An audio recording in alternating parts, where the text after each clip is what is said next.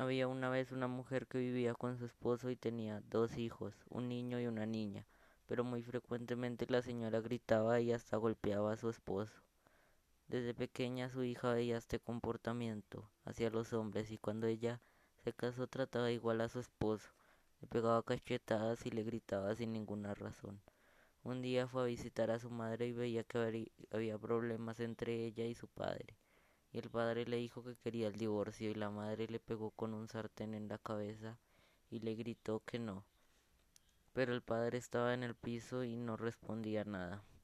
Sin ella darse cuenta lo había matado y pensaba que se había desmayado. Lo llevó al hospital donde se enteró de la verdad y fue llevada a la cárcel donde era frecuentemente abusada por las demás mujeres y su hija se dio cuenta que estaba mal golpear a su esposo y le pidió perdón y vivieron felices por siempre. Gracias.